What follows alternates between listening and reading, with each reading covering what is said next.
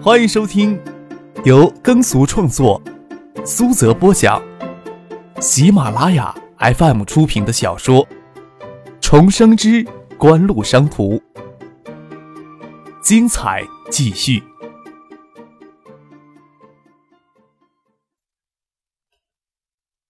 第二百八十四集。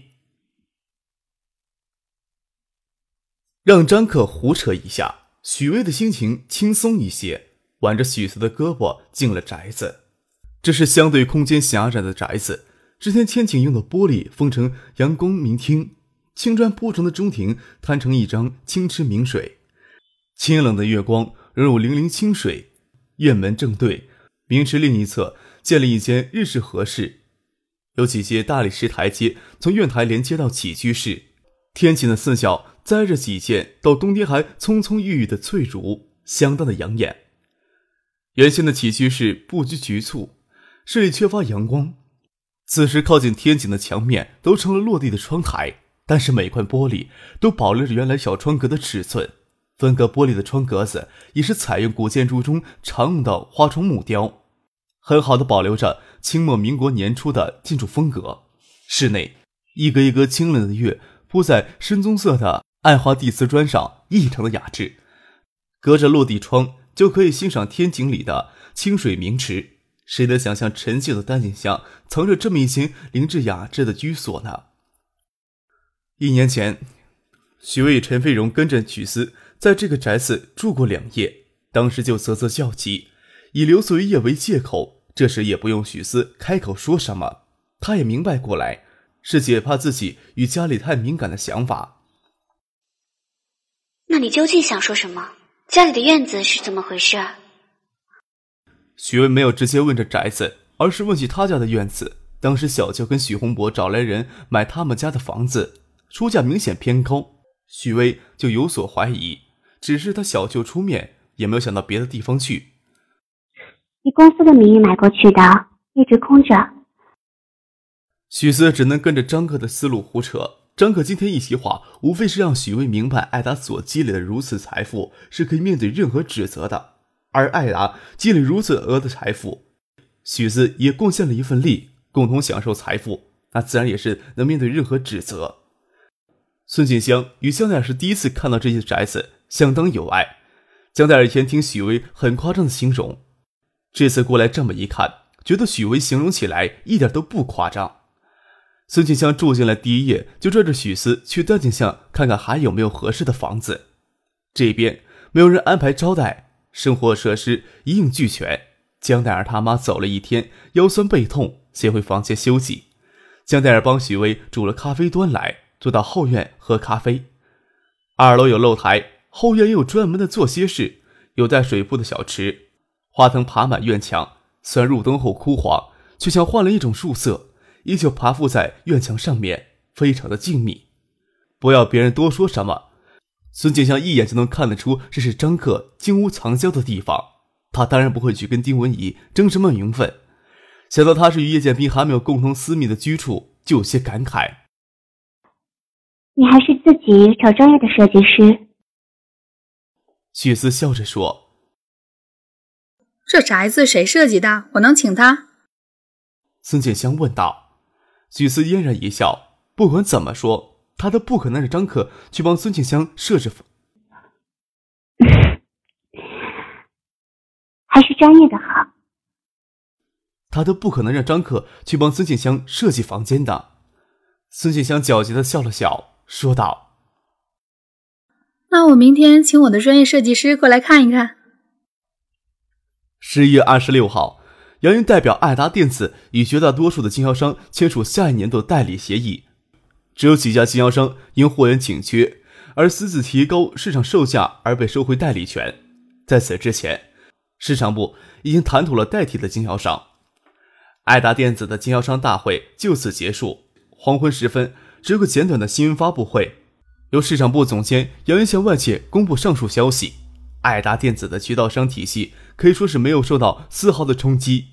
这结果，在二十五日，媒体记者与蜂拥而来的海州业内人士都会以为不可能；到二十六日中午，却都知道已是定局了。二十六日夜，文山饭店东厢二楼西北角可以望见小景湖湖水的房间，整整亮了一夜。亮在玻璃上，人影幢幢，房间里的人一夜都没有休息。刘明辉将事情处理完，也没有离开，将与他一起跳槽到科王的那些销售主管都赶回去。他就在东江一楼开了个房间，躺在床上翻来覆去，心里焦急，根本没有睡意，也不用死撑着睡不着。肖文打电话过来。他也没有心情理会。夜里十二点，听到谢詹站在二楼过道里换服务员煮夜宵送上去。刘明辉想去帮忙，却没有抹得下脸。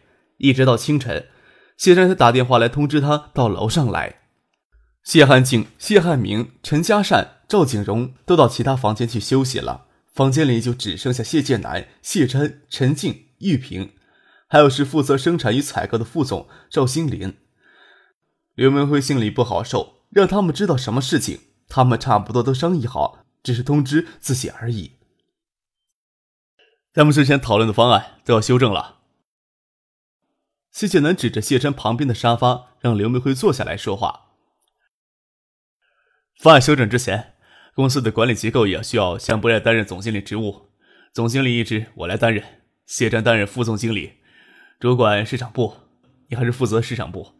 但是市场部内部的分工进一步明确，陈静负责市场营销这一块，你负责销售这一块。除此之外，科王还将设立研发部，你有没有好的人去推荐呀？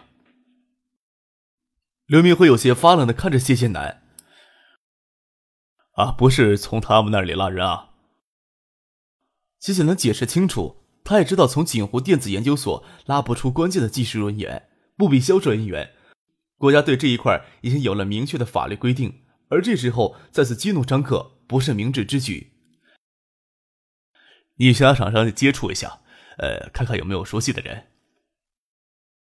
刘明辉在爱达时，更多的接触是下游经销商，哪里有认识电子领域的技术人才呀？季建南对他也没有抱有太大的希望，这一块总要是慢慢做起来。又说道。经销商大会啊，天亮之后照常举行。这是筹立经销商体系的方案有所变化，将这一类城市单独列出来。其他城市，我在地区上增加省级代理，只对这一类城市与省级代理收取两百万到四百万不等的保证金。谢简南又说道：“在积极开拓国内市场的同时，呃，咱们还要继续打开东南亚的新兴市场。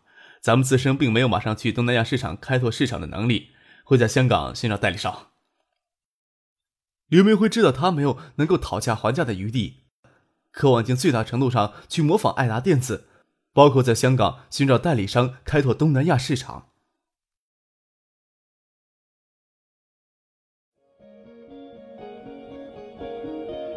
您正在收听的是由喜马拉雅 FM 出品的《重生之官路商途》。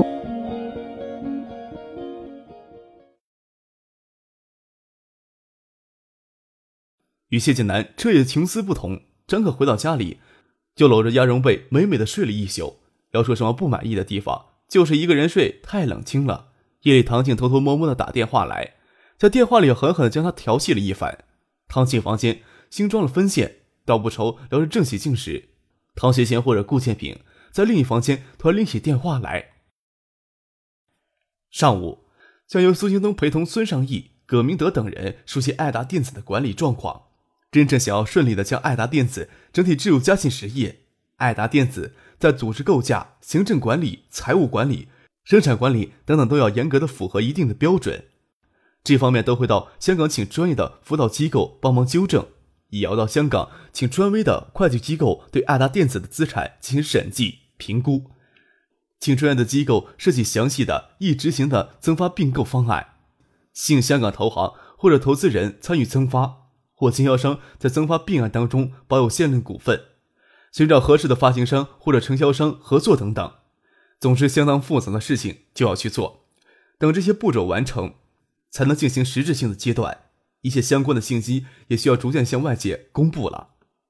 张克给其他同行业的厂商留狭窄的生存空间，并主动引导影碟机厂商将目光放在东南亚地区的新兴市场上。香港作为华商经济圈唯一的重心。自然是最佳的跳板。众多碟机厂商以香港为跳板进军东南亚市场，会使碟机概念在香港受到一定的热捧。相信香港也会关注内地的热点。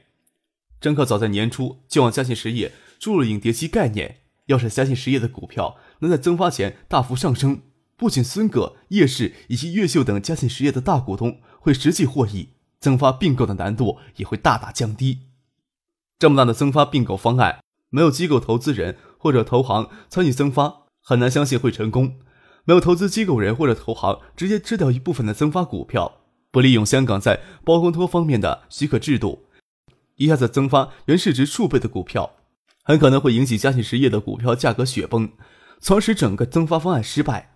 增发方案实施，原来几大股东股份比例会遭到极大的稀释，由于投行与机构投资人会直接吃掉一部分增发的股票，保证对嘉信实业相对控制权，又必须是缜密思量的问题。海外投行或者机构投资人常常利用国内企业知识上的匮乏，在发行中。暗藏类似对赌款条例的赌丸，以便于关键时刻启动赌丸，将整间公司的控制权夺过去的事情也屡见不鲜。张可相信孙尚义在金融证券的丰富知识与他在香港的丰富人脉能够提供很大的帮助。张可上午就在家里将太过复杂的思路理了一遍，他在犹豫爱达电子的品牌资产该如何处理更加有利。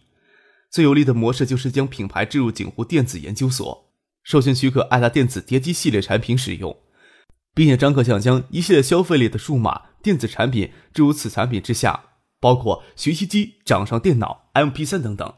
这一次只是将叠机相关的资产置入嘉信实业而已。但是这一模式会不会给增发并购方案添加额外的阻力呢？十点，叶建兵打来电话，让张克赶紧打开电视，告诉他海州电视台正播放科王电子的新闻发布会。科王的新闻发布会有什么好看的呀？张可嘀咕着，叶宪兵还不让他将手机挂了。他走出书房，爬到客厅的沙发上，好不容易将电视打开，看到谢建南那张可能今天早上在镜子面前努力好几遍才恢复些从容的脸。站在他旁边的陈静画着比较深的眼影，大概是想遮住黑眼圈吧。想到他们可能昨天一夜都在讨论对策，张可心想：陈静这么娇滴滴的美人，要是因此憔悴了，那可真是罪过了。谢建南代表客网。宣传一些经营策略方面上的调整，果然公开向媒体表示，渴望下一年度会考虑开拓东南亚的叠机市场。张可头歪到脖子上，对于点兵说：“这都是预料之中的事情，有什么值得你大惊小怪给我打这电话呀？”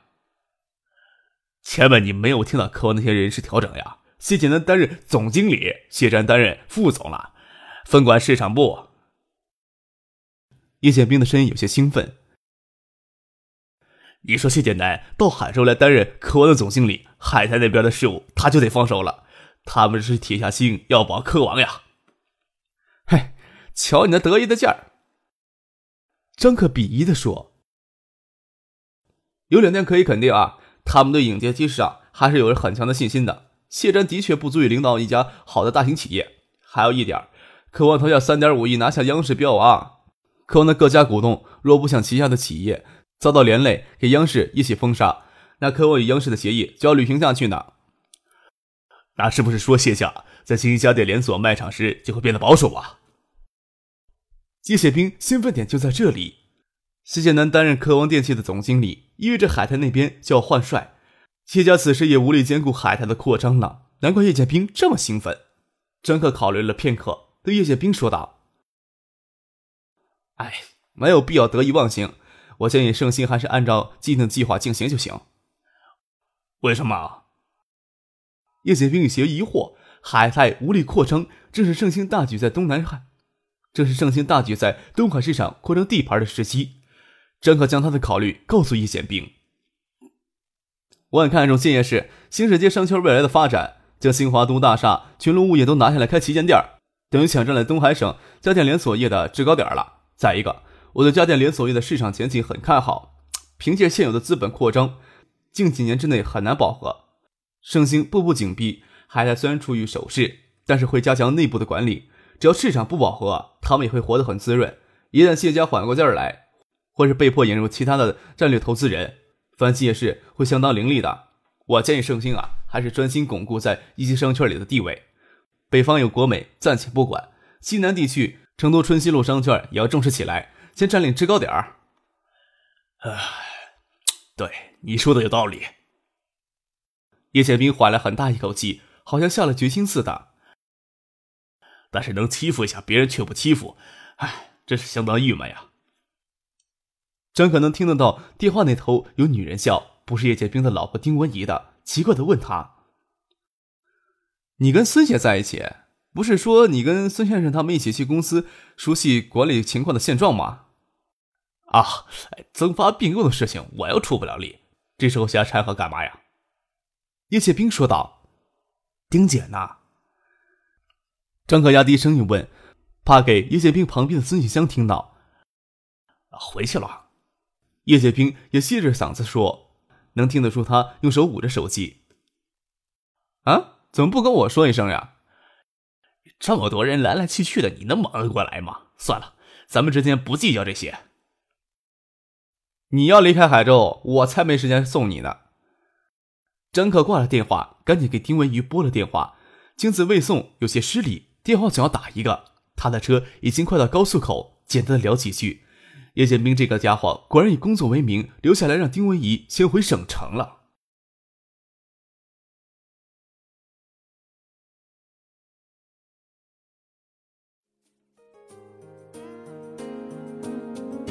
听众朋友，本集播讲完毕，感谢您的收听。